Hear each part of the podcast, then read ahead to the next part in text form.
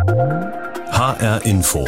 Netzwelt in dieser Woche haben wir uns im Hessischen Rundfunk, im Radio, im Fernsehen und online intensiv mit dem Thema Klimaextreme beschäftigt und zusätzlich beginnt ja jetzt der UN-Klimagipfel in Glasgow. Regional und global verlassen sich dabei Politik und Wissenschaft auf Computermodelle zum Klimawandel. Aber wie kommen diese Supercomputer eigentlich zu den Schlüssen und Prognosen? Wie rechnen und wie simulieren sie Klima und was steht uns da noch bevor? Antworten auf diese Fragen versuche ich heute in HR Info Netzwelt zu finden. Das Klima Klima aus dem Computer und was wir daraus lernen müssen. Mein Name ist Udo Langenohl.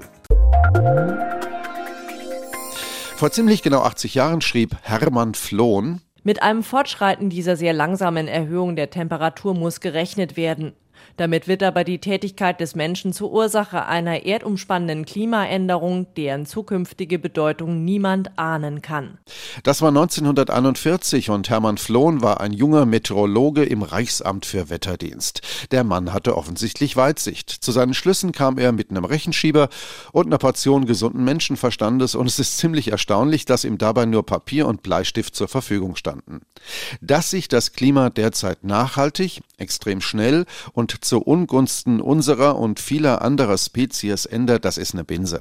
Welche Folgen das haben kann, durften wir schmerzhaft in diesem Sommer miterleben, als eine extrem ungewöhnliche Wetterkonstellation zu einem Extremereignis in Rheinland-Pfalz und Nordrhein-Westfalen führte, das vielen Menschen das Leben und Milliarden von Euro gekostet hat und noch kosten wird.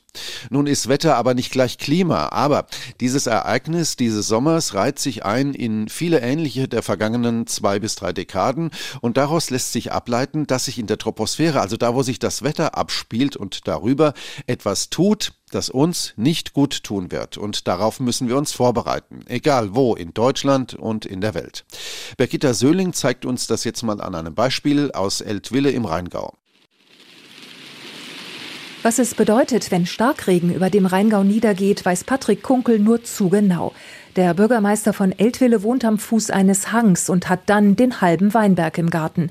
Seine Mission deshalb, wir retten den Riesling. Ich versuche es halt ein bisschen so zu machen, dass die Leute aufgeschreckt werden. Wenn ich denen immer erzähle von Klimaschutzanpassungen, dann denken die, ja komm, aber bei Rette den Riesling, da weiß jeder, was gemeint ist. Unter all den Weinbergsgemeinden im Rheingau hat Eltville die meisten Hang- und Steillagen. Es gibt da zwei Probleme, die wir zusammen betrachten müssen, die aber sehr gegenläufig sind. Einmal haben wir zu schnell zu viel Wasser und dann haben wir über Monate einfach viel zu wenig Wasser. Auch in Eltville sind schon Menschen ertrunken, als ein harmloser Bach plötzlich angeschwollen ist. Das ist Jahrzehnte her, soll sich aber auf keinen Fall wiederholen. Die Niederschläge kommen massiver, schneller, härter und schwemmen dann tonnenweise wertvollen Weinbergsboden ab. Der Weinbau hat deshalb in den Steillagen nur Zukunft, wenn man die Reben quer zum Hang in Terrassen pflanzt. Die hessischen Staatsweingüter Kloster Eberbach bewirtschaften mit 90 Hektar so viel Steillagen wie kein anderes Weingut in Deutschland. Sie stellen sukzessive auf Querterrassen um und sind damit Vorbild für andere Winzer. Geschäftsführer Dieter Greiner. Diese Querterrasse bricht sozusagen den Hang auf. Das heißt, man hat keine so hohe Fließgeschwindigkeit mehr, weil von Terrasse zu Terrasse sind es immer nur wenige Meter und dadurch mindert man die Erosion. 24 Kilometer Bachläufe hat die Stadt, 23 Kilometer Grabensysteme, 190 Kilometer Feldwege. Wo flutet das Regenwasser hin? Wie kann man es kontrolliert ableiten? Wo kann man es aber auch auffangen, um Pflanzen und Tiere in trockenen Sommern zu versorgen? Das haben Bürgermeister Patrick Kunkel und Betriebshofleiter Stefan Seifert gründlich untersucht und dabei eine simple Idee von den Forstleuten abgeschaut. Die sammeln das Regenwasser nämlich dadurch, dass sie im Wald Löcher in den Boden graben.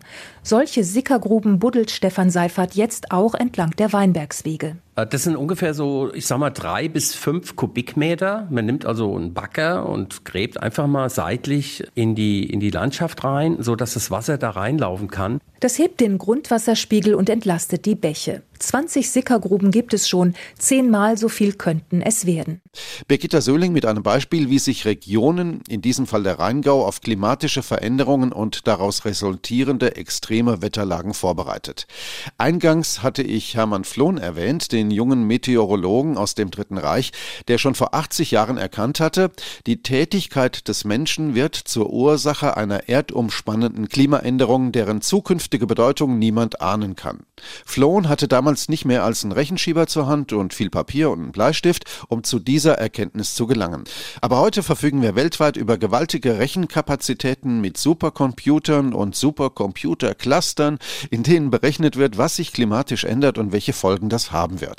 Gerade auch für kleine Kommunen wie zum Beispiel Eltville und kleinräumige Regionen, wie wir eben gehört haben. Denn es ist wichtig, großskalige Berechnungen kleinräumig runterzubrechen. Damit das gelingt, steht unter anderem dem Deutschen Klimarechenzentrum DKRZ in Hamburg feinste Computertechnik zur Verfügung, die in wenigen Wochen um ein ganz neues und ziemlich edles Stück Rechenknecht bereichert wird, ein Rechner, der riesig groß ist. Michael Böttinger ist Wissenschaftler am DKRZ, er kümmert sich dort um Visualisierung der Daten und er ist Sprecher des Deutschen Klimarechenzentrums. Herr Böttinger, woran wird denn im Moment bei Ihnen im DKRZ fieberhaft geschraubt und verkabelt? Hier am Rechenzentrum wird praktisch vorbereitet, dass der aktuelle Klimarechner, den wir jetzt seit knapp sechs Jahren oder seit etwa sechs Jahren betreiben, abgelöst werden kann durch eine neue Generation, die dann wieder die Rechenleistung vergrößert und uns damit noch tiefere Einblicke in das Klimageschehen ermöglicht. Von einem Supercomputer hat der Wissenschaftler eigentlich ein ähnliches Erlebnis wie vielleicht ein Wissenschaftler im Labor, der mit einem Mikroskop in äh, die kleinsten Dimensionen vorstößt. Also wenn er ein neues Mikroskop kriegt, was noch leistungsstärker ist, sieht er auf einmal mehr Details, die man vorher nicht sehen konnte. Und das mhm. erlaubt uns halt dass wir praktisch mit feineren Gittern simulieren können und damit Prozesse vielleicht auflösen, die wir vorher nur parametrisieren konnten, so nennt man das. Parametrisieren bedeutet, dass ich die äh, Daten, die eigentlich auf kleineren Skalen stattfinden, als die Gitterzellen sind, angenähert darstellen muss. Also das heißt, äh, eine grobe Beschreibung dessen, was zum Beispiel Wolken machen auf einer Fläche von 50 mal 50 Kilometern. Na, wenn Sie nach oben schauen, sehen Sie eine Wolke, die hat mhm. vielleicht eine Größe von ein paar hundert Metern. Die können Sie natürlich mit einer Zahl, die 50 mal 50 Kilometer repräsentiert, nur sehr grob darstellen. Mhm. Und dann sagt man zum Beispiel, die Gitterzelle hat dann vielleicht 70 Prozent Bewölkung. Sie haben mhm. vorhin Gitterpunkte erwähnt. Sie haben von Gittern gesprochen, 50 ja. mal 50 Kilometer und so weiter und so weiter. Da wollen wir jetzt mal ein bisschen näher drauf eingehen. Welche Modelle entwickeln Sie denn aus den Daten, die Ihnen zur Verfügung stehen, die Sie bekommen? Und für wen tun Sie das? Wenn man jetzt so ein Klimamodell entwickeln will, muss man eigentlich im Gegensatz zur Wettervorhersage nicht nur die Atmosphäre berücksichtigen, sondern auch den Ozean, und im Ozean selber vielleicht auch nicht nur die Physik, sondern vielleicht auch die Biogeochemie, bei der Landoberfläche auch das, was die äh, Landbiosphäre macht, also dass dann zum Beispiel verschiedene Pflanzentypen mhm. wachsen können. Je nachdem, was da wächst, hat man eine entsprechend unterschiedliche Verdunstung, unterschiedliche Rauigkeit der Oberfläche und solche Sachen. Ne? Und äh, dass das dann auch interaktiv reagieren kann, wenn sich das Klima ändert. Also insofern hat man heute eben äh, sogenannte Erdsystemmodelle, die den ganzen Kreislauf der Erhaltungsgrößen, mhm. äh, Energiemasse, also das wäre sozusagen der Austausch von Feuchtigkeit, Ne? Verdunstung, Niederschlag, Masse wäre das Wasser in dem Fall, mhm. Energieaufnahme und Abgabe von Wärme und Impuls, das wäre zum Beispiel der Wind, der die Ozeanströmung antreibt. Also dass man das alles, diese ganzen Wechselwirkungen zwischen den Kompartimenten mit einbezieht. Und eigentlich müsste man dazu eben recht komplizierte Gleichungssysteme lösen. Das sind Systeme nicht linearer partieller Differentialgleichungen, die man aber eben analytisch nicht lösen kann. Und indem man jetzt die Erde sozusagen in diskrete Abschnitte unterteilt, also in sogenannte Gitterzellen, macht man eine Vereinfachung, dass man eben nicht mehr den Raum und die Zeitachse kontinuierlich beschreibt, sondern eben nur noch in Stücke und damit werden aus Differentialgleichungen Differenzengleichungen und die kann man jetzt eben mit Hilfe von mhm. leistungsfähigen Rechnern dann lösen. Es ist völlig klar, wenn ich jetzt die Erde nur in wenige Stücke schneide, dann habe ich eine sehr grobe Darstellung dessen, was da passiert. Und wir sind natürlich daran interessiert als, als Menschheit, was passiert denn bei uns? Also mhm. wir, wir leben nicht im globalen Mittel, sondern wir leben zum Beispiel meistens auf dem Kontinent. Insofern interessiert uns natürlich auch besonders, wie verändert sich das Klima dort und nicht nur im globalen Mittel. Und wenn man sich eben solche Klimakarten mal anguckt, dann sieht man, dass die Erwärmung beispielsweise für solche Klimaszenarien, die einen, einen weiteren Anstieg voraussetzen von Treibhausgaskonzentrationen mhm. in der Atmosphäre, dass dort die Erwärmung über den Kontinenten eben wesentlich stärker ist als über dem Ozean. Das mhm. heißt, wenn man von einer globalen Erwärmung spricht von vielleicht vier Grad, könnte das bei uns durchaus sechs Grad sein. Und das ist ein Effekt, den merken wir auch jetzt schon. Also bis heute hat sich äh, das globale Klima im Mittelwert um etwa 1,1 Grad gegenüber der Situation vor Beginn der Industrialisierung, also etwa 1850, mhm. erwärmt. In, in Hamburg beispielsweise sind wir jetzt aber schon bei 1,7 Grad. Also das mhm. heißt, je nachdem, wo man ist, äh, kriegt man dann eben andere Zahlen raus. Und wenn man eben diese feinere Vorhersage oder Projektion von Klimaänderungen machen möchte, dass man auch weiß, was passiert denn eigentlich im Rheintal, was mhm. passiert mit den Alpen und so weiter, dann muss man eben das Modell hinreichend verfeinern. Und das Problem beim Verfeinern ist, die Anzahl der Rechenpunkte erhöht sich natürlich entsprechend erstmal sehr groß, aber man muss gleichzeitig auch den Vorhersagezeitschritt sehr klein machen, damit die Numerik vom Modell einem keinen Streich spielt. Mhm. Man verkleinert die Gitterpunkte in ihrem Durchmesser zusehends. Das gilt ja nicht nur horizontal, das gilt ja auch vertikal in der Atmosphäre hinauf. Und das steigert natürlich sozusagen die Komplexität der Daten, die da anfallen und die gerechnet werden müssen. Sehe ich das richtig? Genau, also es steigert zunächst mal auch die, die Anzahl der Daten. Also ja. wenn ich jetzt äh, den Gitterpunktabstand halbiere, komme ich etwa auf das Zehnfache an Rechenleistung, die ich da reinstecken muss. Und so bekommt man eben einfach, wenn man, wenn man das immer weiter verfeinert, eben so eine exponentielle Entwicklung des Rechenzeitbedarfs. Das heißt, je feiner ich auflösen will, desto höher ist die Rechenleistung, die ich da reinstecken muss, um so ein Modell sozusagen in, als Prognose in die Zukunft zu rechnen. Genau. Und wenn ich eben, wie gesagt, das, das eine ist, ich möchte die Auflösung verdoppeln, mhm. aber ich muss dafür das Zehnfache an Rechenleistung ausgeben. Mhm, ist genau das, was ja die Gemeinden, die Kommunen, die Gebietskörperschaften, ähm, über die wir in dieser Woche sehr intensiv im Hessischen Rundfunk berichten, in der Klimawoche, ja. an Daten gerne in der Hand hätten, um sozusagen Szenarien aufbauen zu können, anhand derer sie sich einstellen können auf die Veränderungen der Zukunft, richtig? Das kann man so sagen, genau. Es gibt die Möglichkeit, da äh, mit globalen Modellen immer feiner zu werden, mhm. aber die Welt ist halt sehr groß, aus dem Grund, weil es dann, sagen wir mal, irgendwann nicht mehr möglich ist, so, so viel äh, Rechenleistung mit der heutigen Technologie zu haben, dass man die Welt beliebig fein auflösen kann, muss man immer Kompromisse eingehen. Okay. Und deswegen werden diese komplexen Erdsystem-Simulationen, wo man verschiedene Treibhausgasszenarien durchrechnet mhm. das Ganze vielleicht auch noch mehrere Male, um auszuschließen, dass das Zufallsergebnisse sind, um praktisch eine bessere Statistik machen zu können. Die macht man dann hier eher noch mit gröberen Auflösungen. Und wenn man dann das mit, mit einer ganz feinen Auflösung machen würde, würde es einfach viel zu lange dauern. Dann hätte man das Ergebnis nachher vielleicht später, als es eintritt. Ihre Arbeit steht ja Jahr für Jahr stärker im Fokus der Politik, der Öffentlichkeit. Klimapolitik hat den Bundestagswahlkampf in diesem Jahr ja maßgeblich mitbestimmt. Wie valide ist denn das, was Ihre Maschinen, Ihre Rechner da im Moment ausspucken? Es gibt ja dieses alberne Sprichwort, Prognosen sind immer dann besonders schwierig, wenn sie sich mit der Zukunft befassen. Gilt das auch für Ihre Computermodelle?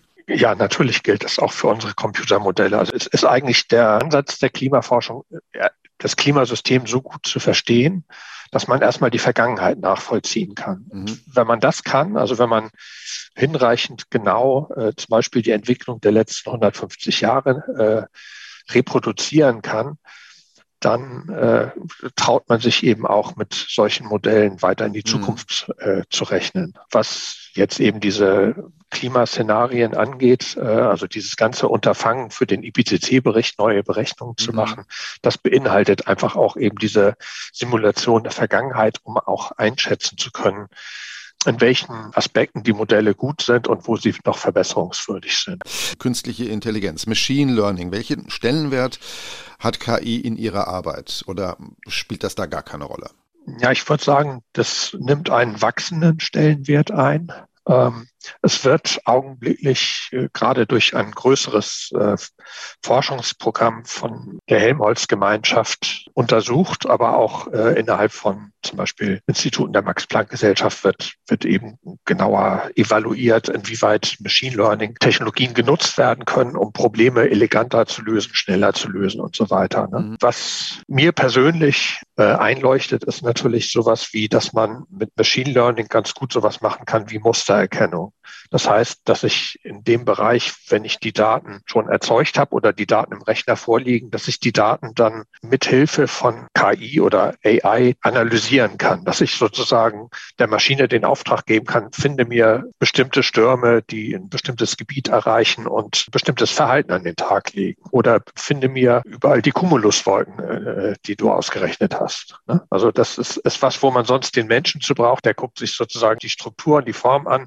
und sagt dann, hier ist sowas. Mhm. Und das ist ja ein ganz wesentlicher Teil. Gerade wenn ich an, an äh, sehr hochauflösende Daten denke, ist das einfach so, dass wir jetzt ja schon in den Bereich kommen, dass wir äh, vielleicht die ganze Welt mit einem ein Kilometer Gitter darstellen. Das heißt, wir haben 40.000 Kilometer in Ost-West-Richtung und 20.000 Kilometer in Nord-Süd-Richtung. Und wenn ich das jetzt übertrage auf sowas wie die Fotografie, würde das bedeuten, wie 40 mal 20 sind 800 Megapixel. So ein Display habe ich nicht, um das anzuzeigen. Also wenn ich jeden Gitterpunkt mit einem Pixel darstellen würde, dann hätte ich schon verloren. Ja, also ich kann sozusagen diese feinen Dinge, die da drin passieren, eigentlich nur dann sehen, wenn ich stark reinzoome und mir das äh, Detail angucke. Und ansonsten sehe ich sozusagen eigentlich ein viel gröberes Bild, weil der Bildschirm das gar nicht hergibt. Selbst wenn ich jetzt einen 8K-Schirm hätte, wäre das eben nur ein Bruchteil von dem, was, mhm. was da gerechnet wird. Das war Michael Böttinger vom Deutschen Klimarechenzentrum in Hamburg. Dort wird in wenigen Wochen ein neuer Supercomputer seinen Betrieb aufnehmen. Er wird deutlich schneller und tiefer und mit feinerer Auflösung rechnen können als der Vorgänger, der auch erst fünf Jahre alt war. Das alles ist enorm wichtig, um bessere Aussagen zu regionalen und kleinräumigen Klimaveränderungen machen zu können. Im Hessischen Rundfunk haben wir uns in dieser Woche um das Thema Klimaextreme gekümmert, online, im Radio und im Fernsehen. Anlass der UN-Klimagipfel Gipfel in Glasgow, der jetzt gerade beginnt, und die furchtbaren Eindrücke, die wir in diesem Sommer an der Ahr und in Nordrhein-Westfalen gewinnen mussten, als eine extrem ungewöhnliche Wetterlage Menschenleben gefordert hat und Milliarden Schäden verursacht hatte. Mit sehr hoher Wahrscheinlichkeit war das eine Folge des Klimawandels.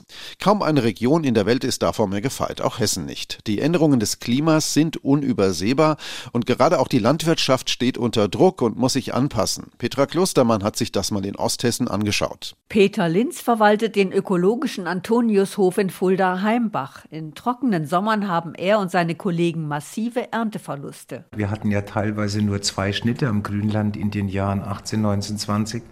Und das war natürlich für viele viehhaltende Betriebe ein ganz großes Problem. Der Mais war nur zwei Meter hoch oder 1,50 Meter, je nachdem. Das waren schon erhebliche Verluste, die die Landwirte hatten. Teilweise mussten sogar die Kuhbestände oder die Tierbestände abgestockt werden. Biolandwirt Roman Sippel aus Fulda-Sickels setzt seit einem Jahr auf regenerative Landwirtschaft ohne Pflügen, aber mit Mikroorganismen. Es ist schon so, dass man durch diese regenerative Landwirtschaft, durch diese Dauerbegrünung Humus aufbaut. 0,1 Prozent Humus sind 10 Tonnen Kohlenstoffdioxid und wird der Kohlenstoff im Boden langfristig dann gebunden, speichert man CO2 auch ein. Der Boden ist das A und O zukunftsfähiger Landwirtschaft, sagt er. Zum Beispiel ein Teelöffel Boden hat mehr Lebewesen als Menschen auf der ganzen Erde. Und da sieht man, was das für ein großes Terrain ist, ähm, mit viel Potenzial Material. Und es ist total wichtig, den Humus aufzubauen, weil der halt total wichtig ist für die Pflanzenernährung, aber auch für die Wasserhaltefähigkeit, sodass die Pflanzen dann auch länger über Trockenperioden die überstehen können. Außerdem baut er unempfindlichere Pflanzen an. Ja, wir haben jetzt zum Beispiel den Nutzhanf in unsere Fruchtfolge mit aufgenommen, weil die Hanfpflanze natürlich eine total alte ist und gegen Trockenheit gut resistent ist. Also sie braucht viel Wasser zum Keimen, aber dann, wenn sie einmal ähm, aufgegangen ist, ein bisschen gewachsen ist, braucht sie nicht mehr viel Wasser. Und da haben wir jetzt auch schon zwei Jahre lang gute Erfahrungen gemacht.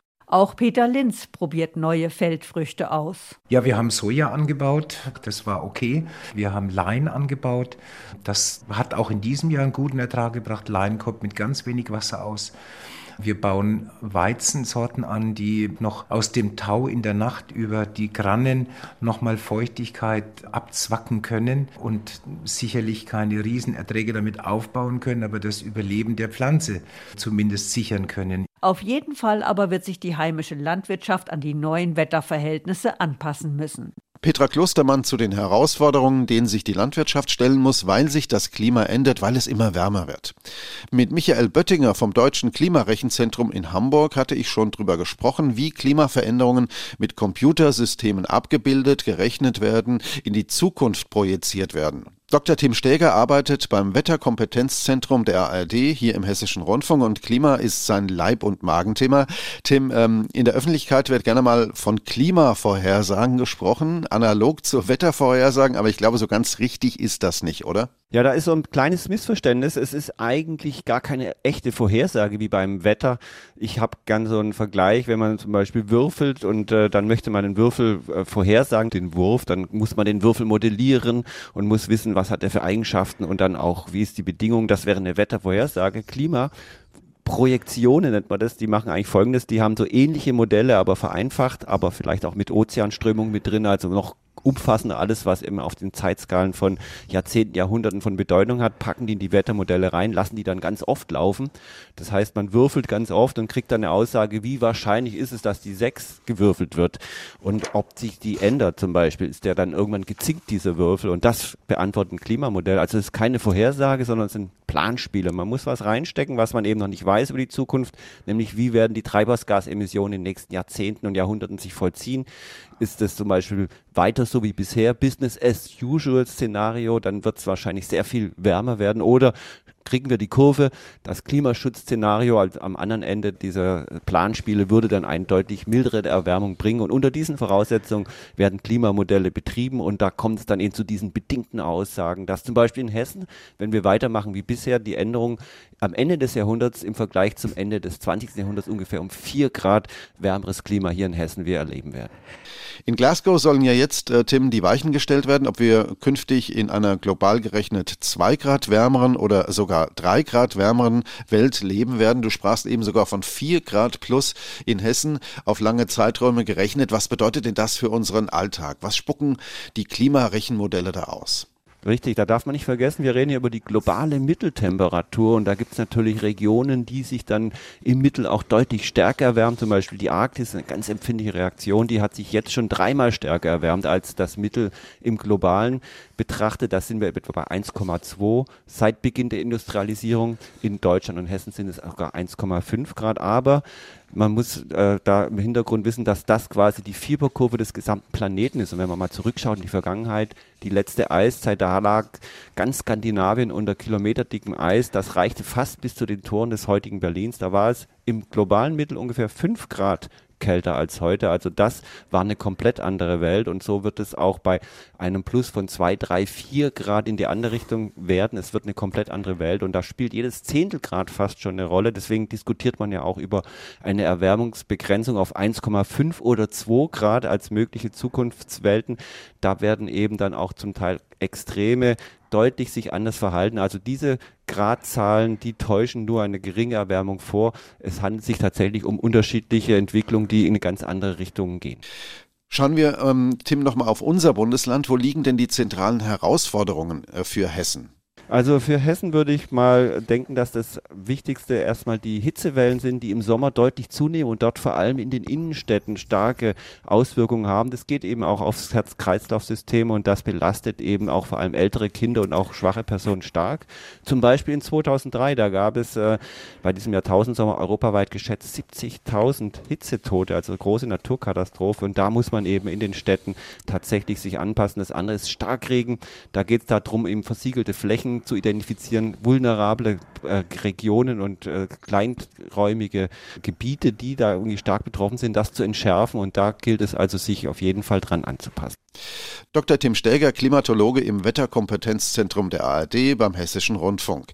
Das Klima aus dem Computer. Mir ist äh, klar geworden in diesen vergangenen gut 25 Minuten, egal wie schnell die Rechner sind, egal wie tief sie rechnen können, ob künstliche Intelligenz oder eines Tages Quantencomputer immer genauere Prognosen machen können, der Klimawandel ist da und dafür verantwortlich ist in der Hauptsache der Mensch. Regionale Auflösungen von Klimamodellen werden dabei immer wichtiger, um ziemlich genau vorhersagen zu können, welche Auswirkungen die steigenden Temperaturen auf kleinste Räume haben werden. Das wird aber nichts daran ändern, dass wir uns gewaltigen Herausforderungen stellen müssen, aber es wird vielleicht helfen, unsere Anpassung zu verbessern und vielleicht auch so ein bisschen unser alltägliches Verhalten. Das Klima aus dem Computer und was wir daraus lernen müssen, das war mein Thema heute in HR Info Netzwelt. Die Sendung gibt's wie immer überall da, wo es Podcasts gibt und linear im Radio bei HR Info. Mein Name ist Udo Langenohl und bleiben Sie neugierig.